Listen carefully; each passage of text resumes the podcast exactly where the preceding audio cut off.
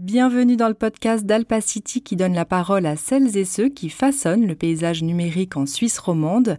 Je suis Delphine Sétier et je vous fais découvrir ici des parcours entrepreneuriaux inspirants, des idées innovantes et des visions diverses sur l'économie numérique et les nouvelles technologies.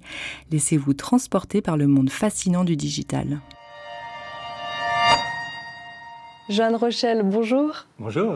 C'est un plaisir de te recevoir sur la chaîne YouTube d'Alpacity. On va parler euh, philosophie, nouvelles technologies, mais aussi éthique. Et avant tout, est-ce que tu pourrais te présenter succinctement? Oui, bah d'abord, merci pour euh, l'invitation. C'est un grand plaisir pour moi de participer à cette rencontre, à cette interview. Je m'appelle Joanne Rochelle. Euh, je suis un valaisan établi en Suisse alémanique depuis de nombreuses années et je travaille sur des questions d'éthique, de l'innovation, à la frontière de l'éthique, de la philosophie et du droit. Donc je fais aussi un peu du droit des nouvelles technologies. Euh, j'enseigne cela à l'EPFL et à l'Université de Fribourg. Et en parallèle de ces activités académiques, ben, j'ai un, projet plus entrepreneurial où on a fondé une compagnie qui s'appelle Ethics, qui a pour but ben, justement d'apporter aide, conseil à des entreprises, à des collectivités publiques dans leur gestion des questions éthiques autour des technologies. Alors justement, je crois que tu viens du monde de la philosophie, puis tu es un petit peu euh, transvasé vers euh, les aspects un peu plus juridiques. Euh, pourquoi en fait? Qu'est-ce qui t'a amené sur ce chemin?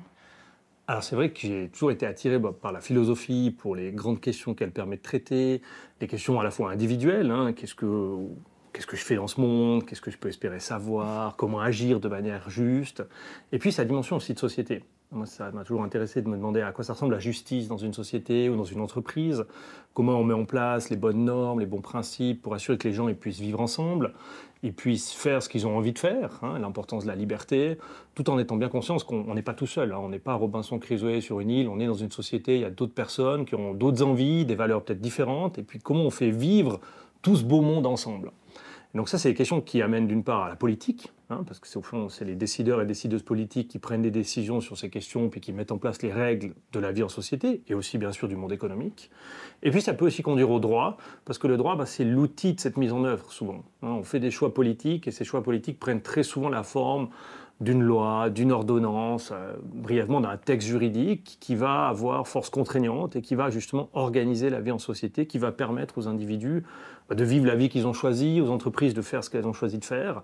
Et voilà, donc il y a des liens très naturels entre, mm. la philo et le droit, c'est des disciplines cousines, peut-être même sœurs. Et donc c'était presque euh, une évolution qui s'est faite très naturellement de se dire, on part de la philosophie, de la philosophie politique, de l'éthique, des questions du comment bien vivre, comment bien décider, et on va vers le droit. Et donc voilà, je me retrouve aujourd'hui à faire, euh, j'aime bien dire, de la philosophie dans le droit, et puis c'est assez intéressant de mettre ensemble ces deux champs, surtout quand on parle de nouvelles technologies où les questions, voilà, juridiquement sont encore en train de se cristalliser. On n'est pas encore parfaitement au clair sur quels sont les, défis, quelles sont les questions vraiment qu'on doit résoudre. Et donc là, l'éthique, la philosophie nous aide, à mon avis, à poser ces bonnes questions. Justement, ce mot euh, éthique, pris tout seul, ça n'a pas beaucoup de sens. Euh, qu'est-ce qu'il signifie et, qu'est-ce qu'on met derrière euh, le mot éthique? Tu parlais tout à l'heure de valeurs. Est-ce qu'on peut choisir collectivement des valeurs pour répondre à certaines éthiques? Alors c'est vrai que si je me mets dans la peau d'une entreprise, d'une PME, quand on parle d'éthique, nous on parle toujours de valeurs, qui sont dans un certain contexte, donc dans une certaine branche de l'économie, dans certains outils peut-être même. Donc euh, c'est pas l'éthique en général, mais c'est l'éthique dans un contexte particulier.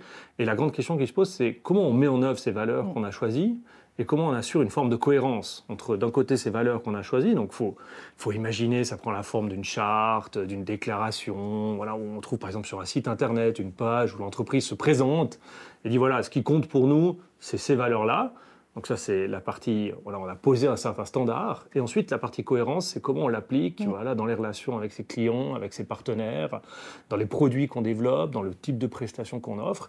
Et là, on a une vraie réflexion éthique, qui est une réflexion de valeur appliquée dans un certain contexte, où on essaie justement d'aller vraiment dans les vraies questions du, du monde, des interactions humaines, et pas seulement dans les questions théoriques, abstraites, qui sont également importantes. Mais voilà, il faut savoir, je pense, les amener si on veut avoir un impact sur le monde, si on veut que les gens utilisent ces conseils pour faire quelque chose, vraiment pour améliorer leur prise de décision au quotidien. Je pense qu'on doit vraiment faire cet effort de passer des concepts relativement abstraits à la forme d'aide qu'elle nous offre quand on doit prendre des décisions au quotidien. Et on doit prendre des décisions tout le temps au quotidien. C'est nous en tant qu'individus, en tant que consommateur, consommatrice, et nous en tant qu'employés d'une institution, d'une entreprise, et en tant que dirigeant, dirigeante d'une entreprise. Voilà, au quotidien, on est face à des décisions. Il y a des décisions, on dira, de, petite portée. Hein. Je rentre dans un café, je dois choisir qu'est-ce que je vais boire. Bon, il n'y a pas un choix éthique immense. Par contre, dès qu'il y a un choix de valeur, quoique, dès qu'il y a un choix de valeur, un choix qui met en jeu euh, voilà, la cohérence avec ce que moi, en tant qu'individu, je trouve important, alors là, on se retrouve directement dans le champ de l'éthique. Et tu as raison de dire que même le choix du café, si on est euh, dans un des grands magasins euh, duopoles de ce pays, pour ne pas les nommer, on rentre et je fais mes achats, est-ce que j'achète un produit bio ou pas bio? Fair trade ou pas fair trade? Donc là, même au quotidien, quand je fais mes courses, l'éthique, elle est déjà là. C'est déjà un choix de cohérence.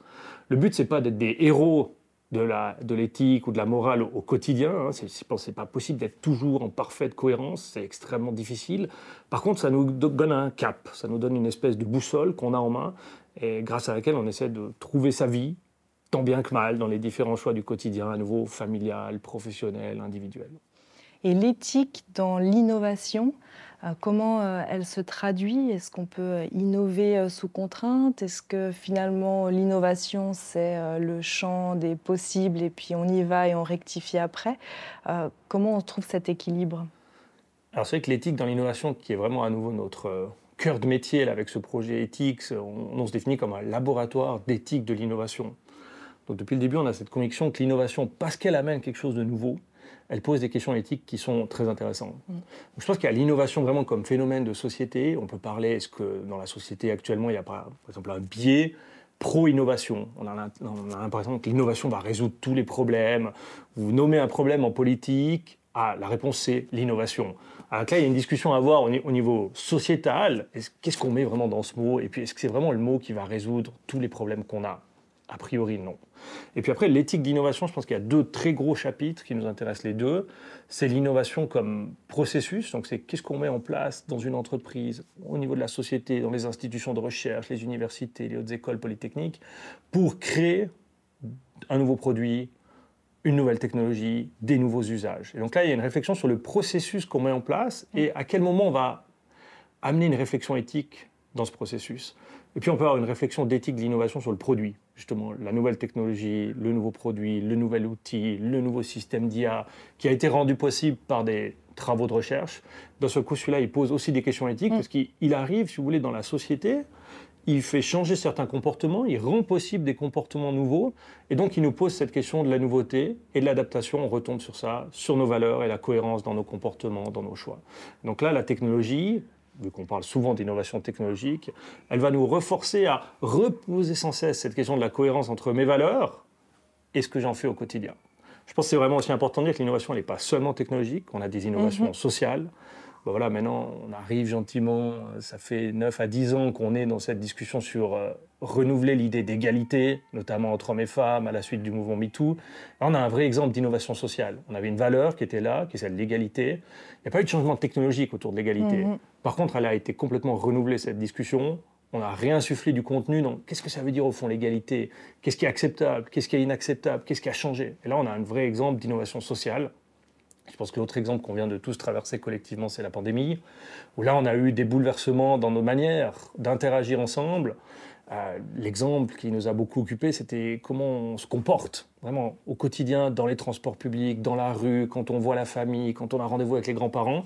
C'était des questions qu'on s'était jamais posées. Elles faisaient partie du, normal. Et d'un seul coup, le normal, il a été complètement ébranlé. On a dû reposer cette question. quelles sont mes valeurs? Est-ce que j'aime mieux voir mes grands-parents ou pas les mettre en danger? Ça, c'est des questions pas faciles, c'est des vraies questions d'éthique parce qu'elles ont un impact sur comment je décide concrètement dans ma vie d'individu. Dans, un monde, euh, voilà, on, a une économie, on va dire, internationale. Euh, on peut repartir sur l'innovation euh, liée à la donnée. si je ne me trompe pas, les Américains ont beaucoup moins de contraintes liées à la donnée et peut-être toutes ces, récoltes ont permis aujourd'hui d'avoir des, modèles de traitement du langage style ChatGPT assez puissants. Euh, est-ce que tu penses que nous, euh, en Europe ou en Suisse, on est un peu contraints euh, à travers ces lois au niveau de la protection des données par rapport à l'innovation qui est possible aux États-Unis, par exemple, sur un modèle un peu plus laxiste ou, plus, plus ouvert, on va dire? Je pense que tu poses là une question avec plusieurs tiroirs. Euh, il y en a un, je pense qu'on doit ouvrir dans cet entretien, c'est celui du rapport entre la régulation, le mm. droit et la technologie. Alors là, on n'a peut-être pas tous dans les pays, mais même au sein des pays, les individus, certains types de branches d'entreprises n'ont pas les mêmes rapports à la régulation. Certaines branches sont très régulées. On pensera à la médecine, au mhm. matériel médical, à la pharma, qui sont habitués depuis longtemps à vivre avec des régulations assez strictes, versus d'autres branches économiques où on est en train de découvrir un petit peu que, ah, au fond, il y a aussi des régulations qui s'appliquent déjà et qui devraient peut-être s'appliquer. Mais ça, je propose qu'on y, on y revienne. C'est clair que si on compare le droit américain avec le droit européen pour aller très vite, puis on peut comparer encore plus large, on peut aller en Inde, on peut aller en Chine, on compare les systèmes juridiques qui sont eux-mêmes des reflets des valeurs choisies par une société. quand on fait un choix démocratique, on élu des politiciens, des politiciennes, on modifie une constitution, ça c'est des choix collectifs qui vont bien sûr dans le cadre juridique, dans le cadre politique, qui bien sûr ensuite lui-même détermine le fonctionnement de la vie économique par exemple. Donc là, il y a un lien très clair et en ce sens-là, différents pays, différentes zones géographiques peuvent avoir des valeurs assez différentes. Je pense notamment, pour prendre l'exemple des Américains, à la question de la privacy, donc du respect de la vie privée. On a une tradition qui est certainement un peu différente que dans la tradition européenne, continentale ou, suisse. Donc ça a un impact sur la question de la protection des données. Comment on gère des situations par défaut? Est-ce que par défaut on protège les données des gens ou par défaut non, on ne protège pas tant qu'on n'a pas pu montrer qu'il y avait un vrai danger? Mhm. Et là, c'est des questions qui vont se jouer ensuite, bien sûr, dans quel type d'industrie vont se développer sur cette base. Mais je pense qu'il y a aussi d'autres types d'explications, pas seulement juridico-politiques, il y a simplement aussi le marché américain il est fait aussi pour créer ce type d'innovation. Hein. Vous avez plusieurs centaines de millions d'individus qui sont dans un seul État, donc il y a un seul cadre juridique au niveau fédéral, hein, bien sûr, après il y a des règles dans les différents États, qui parlent tous la même langue, mm. qui ont des références culturelles communes. Si vous devez lancer en tant qu'entreprise un produit et vous voulez le faire scaler, donc qu'il grandisse le plus vite possible, vous êtes au paradis, on est mhm. bien d'accord.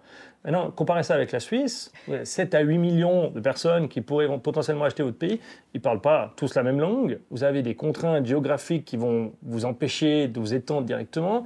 Si vous allez dans l'Union européenne, alors là, vous avez beaucoup de gens, hein, on est d'accord, 450 millions de consommateurs potentiels, mais là aussi, vous avez la question des langues, et donc ça, ce n'est pas une question juridico-politique. Par contre, c'est simplement le type de marché qui va vous permettre, en tant qu'entreprise, de faire une innovation que vous n'avez pas ailleurs.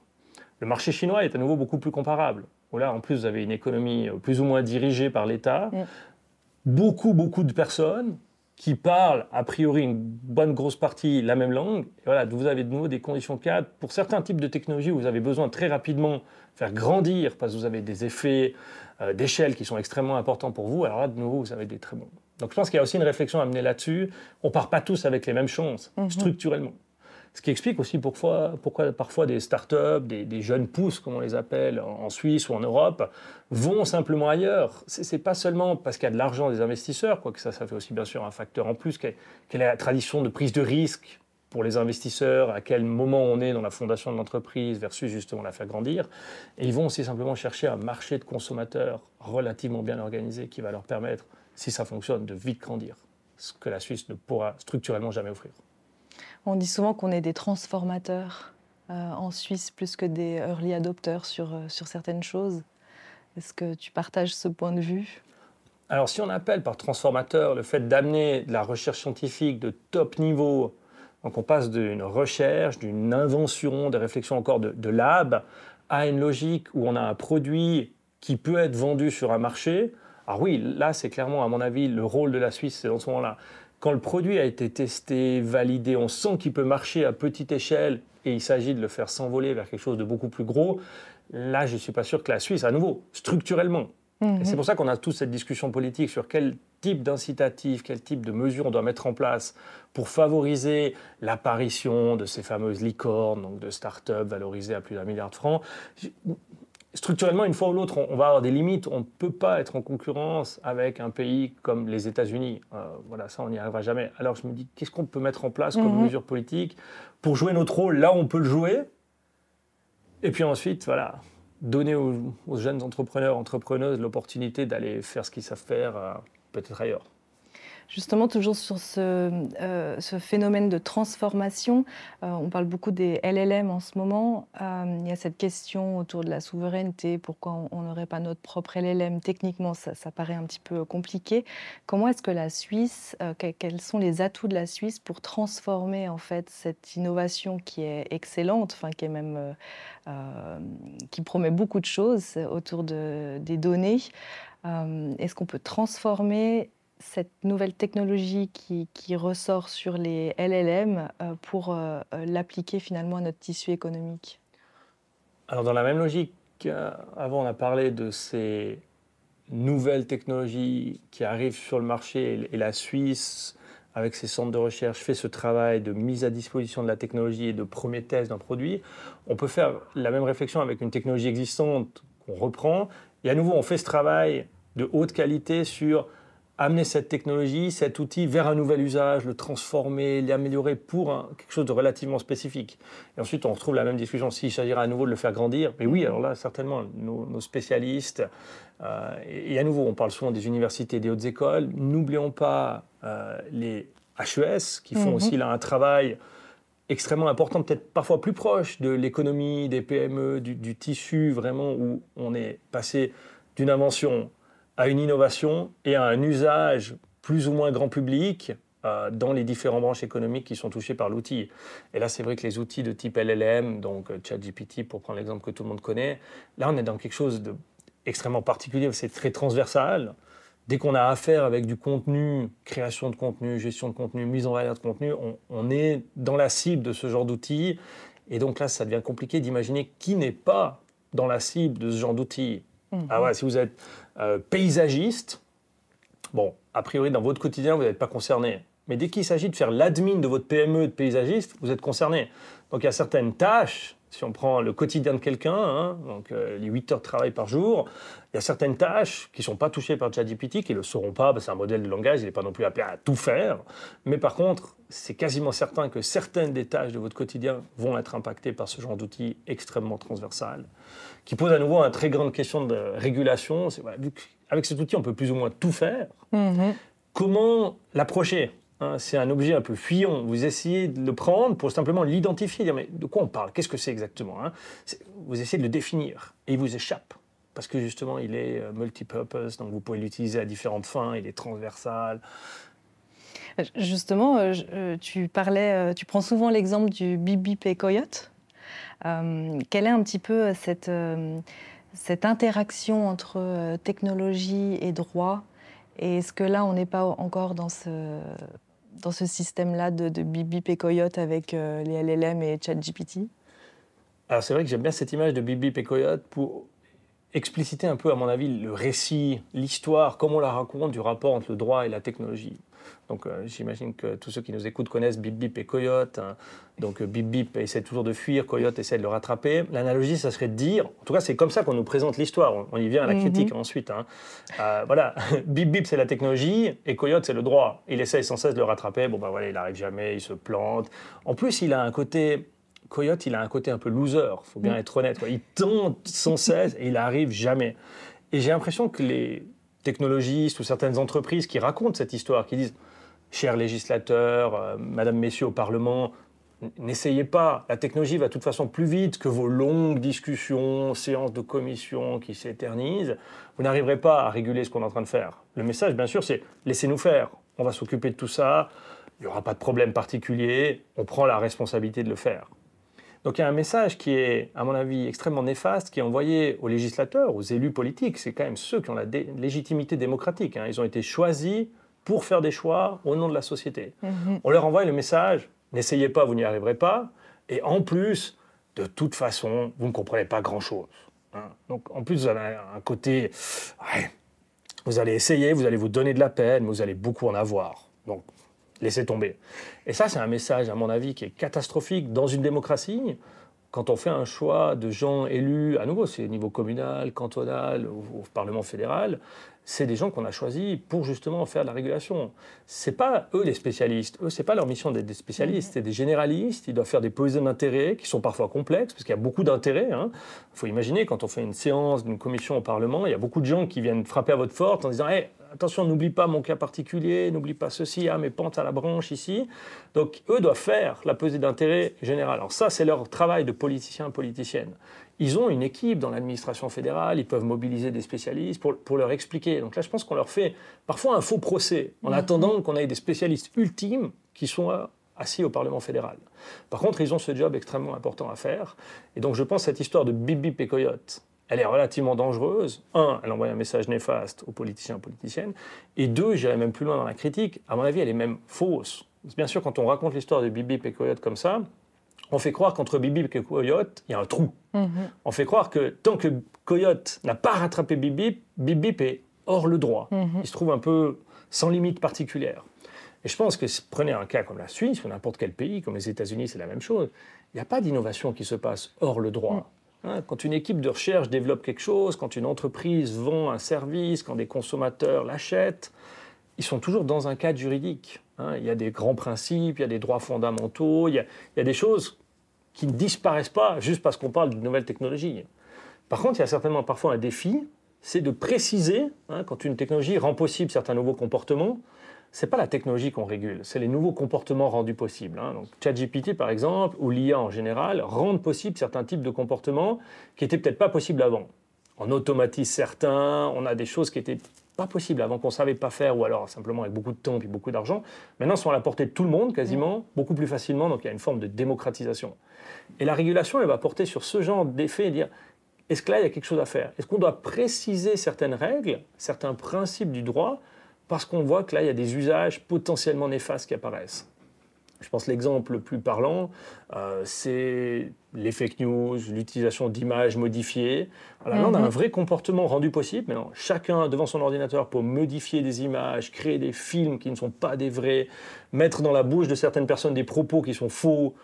Delphine, nous on est là pour parler de cette interview. Peut-être quelqu'un va prendre une partie de cette interview, modifier complètement mes mhm. propos, redonner ça, bientôt on ne pourra plus voir la différence entre le vrai et le faux, et on aura une vraie question de confiance. Donc là, il y a des comportements qui sont rendus possibles. Et là, le régulateur doit se demander, ah, est-ce qu'il faut faire quelque chose?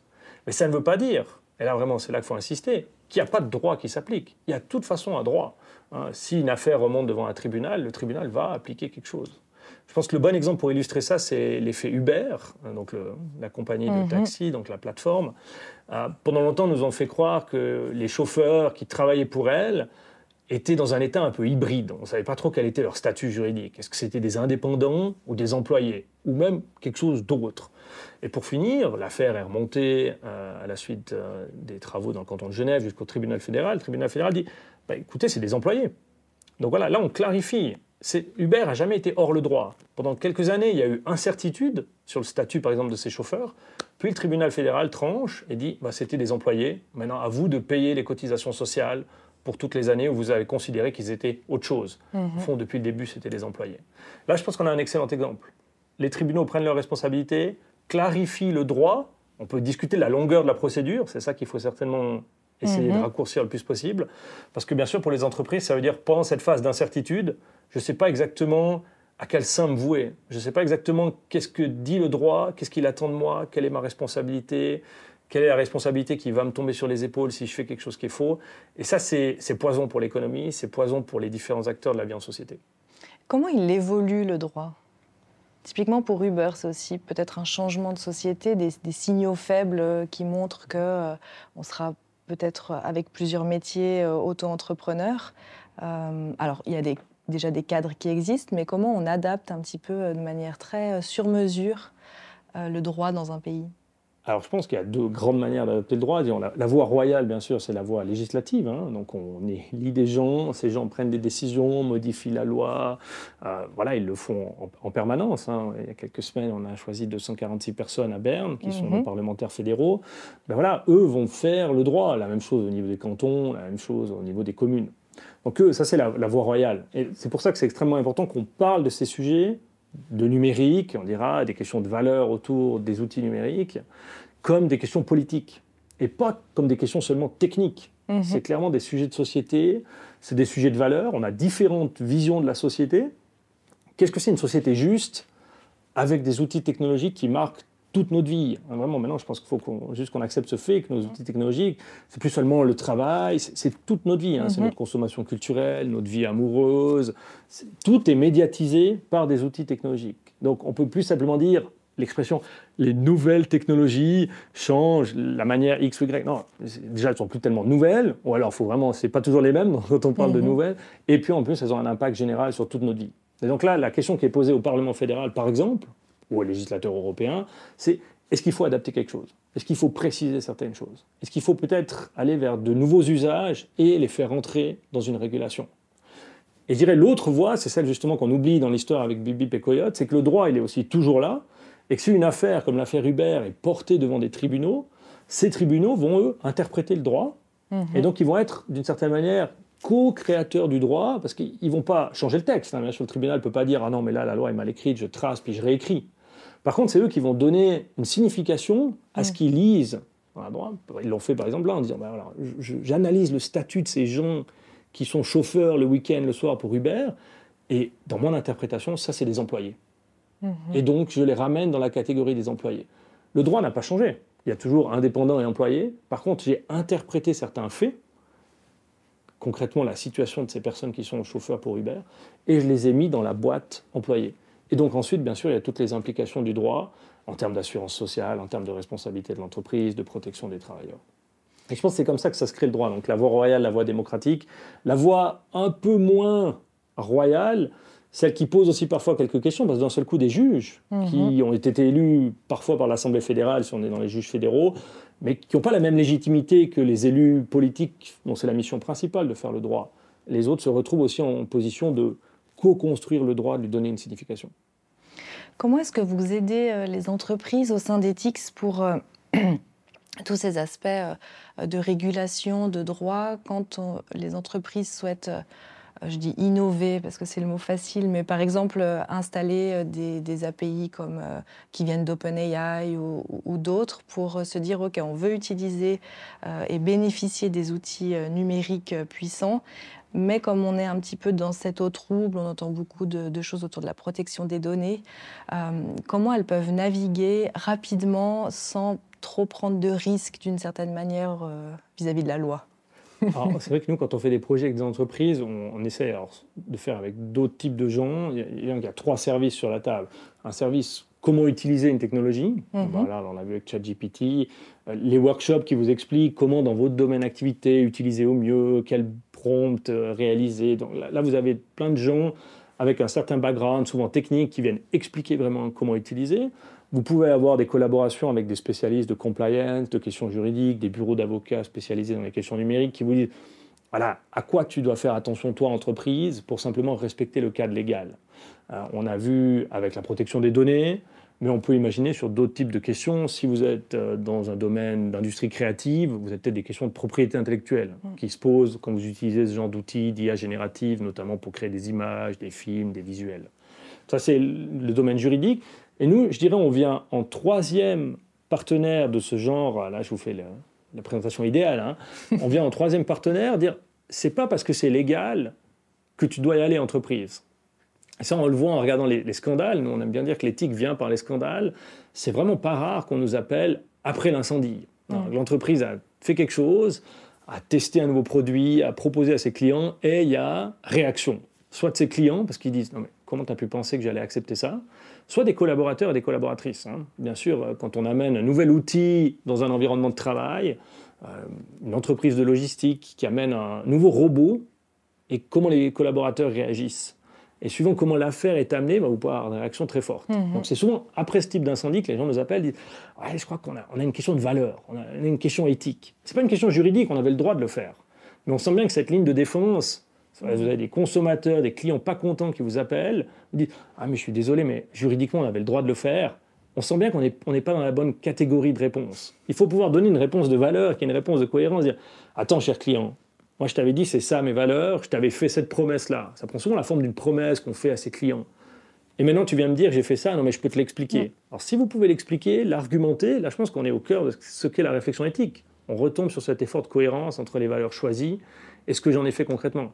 Si par contre vous ne pouvez pas expliquer, c'est certainement que vous devez retourner aux fondamentaux. Alors, soit il y a un problème avec les valeurs que vous aviez choisies, la promesse que vous avez formulée n'est pas la bonne, soit il faut alors travailler à la cohérence, c'est-à-dire que cette promesse n'a pas été mise en œuvre.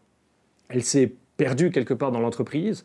Et c'est là que nous, on, discute avec les gens, bah, soit les équipes techniques, de designers, les équipes de data scientists, soit les product owners, donc les gens qui euh, sont responsables du développement d'un produit, d'un outil, d'une prestation spécifique, soit avec le management, le leadership, donc les gens qui sont plus en, situation de faire les arbitrages. Euh, voilà. Est-ce que stratégiquement on va aller vers ce marché? Est-ce que stratégiquement on veut se développer dans cette direction? Et là aussi, bien sûr, il y a des questions de valeur qui se posent à un niveau plus stratégique pour l'entreprise. Et nous, souvent, on est un peu dans une situation de, de, coach ou de sparring partner. Nous, on arrive avec un, grand miroir. Puis on dit, ah, voilà, moi je suis là pour t'aider. Regarde-toi bien dans ce miroir, tu as choisi ces valeurs. Par contre, moi je vois dans ton descriptif produit, dans tes processus internes, dans la façon dont tu gères les conflits, dans la manière dont tu réponds aux clients pas contents, je, vois que ça me paraît pas OK. Quoi. Tu dis que tu es mm. comme ça, mais au fond, tu n'es pas comme ça. Et nous, on joue ce rôle de répondeur critique vis-à-vis -vis des gens à l'interne.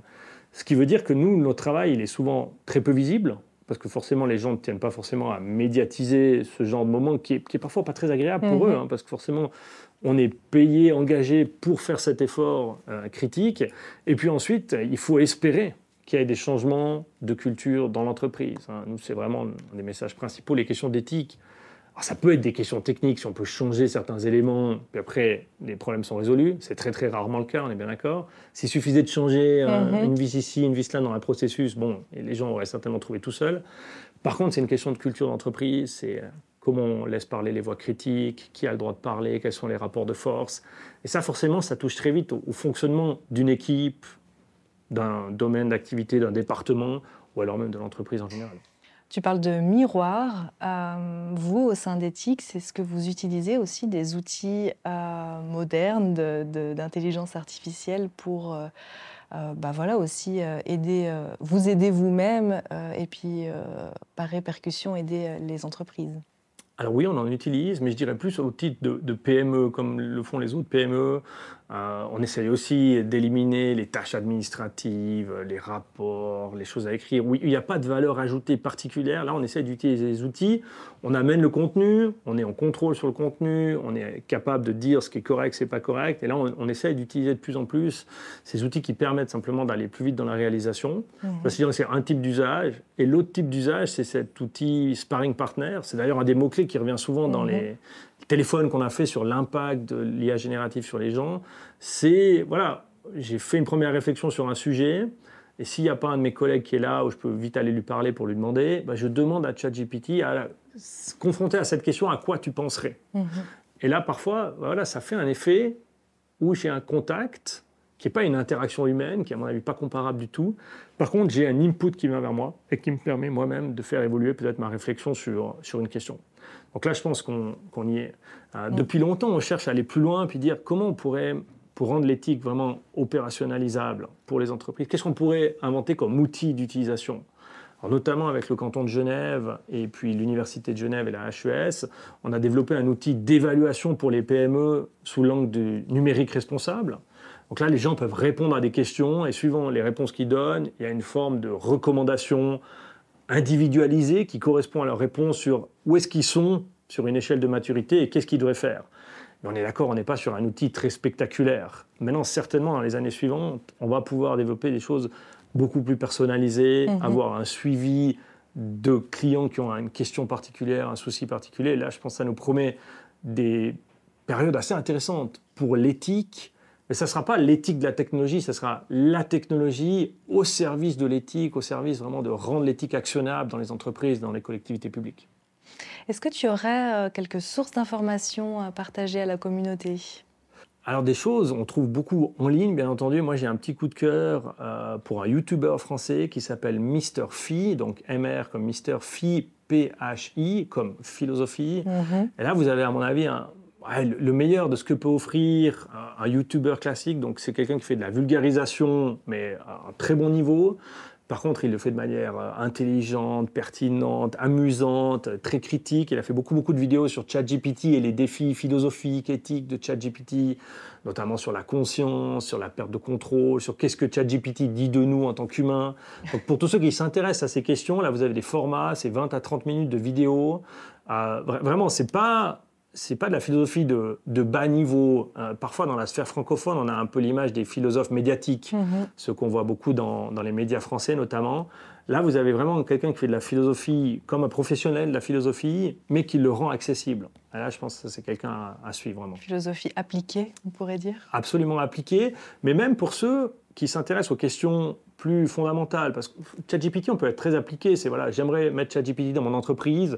Qu'est-ce que ça pose comme question de gouvernance? Comment mettre en place les processus qui vont me permettre d'assurer que je suis en contrôle sur le contenu? Donc ça, c'est des questions éthiques très appliquées dans une entreprise. Par contre, les gens peuvent aussi s'intéresser pour des questions alors peut-être plus philosophiques. C'est ChatGPT est-il conscient si oui, qu'est-ce que la conscience? Sinon, qu'est-ce que la conscience? Et ça, c'est des questions moins impliquées, mais, mais qui passionnent vraiment les gens.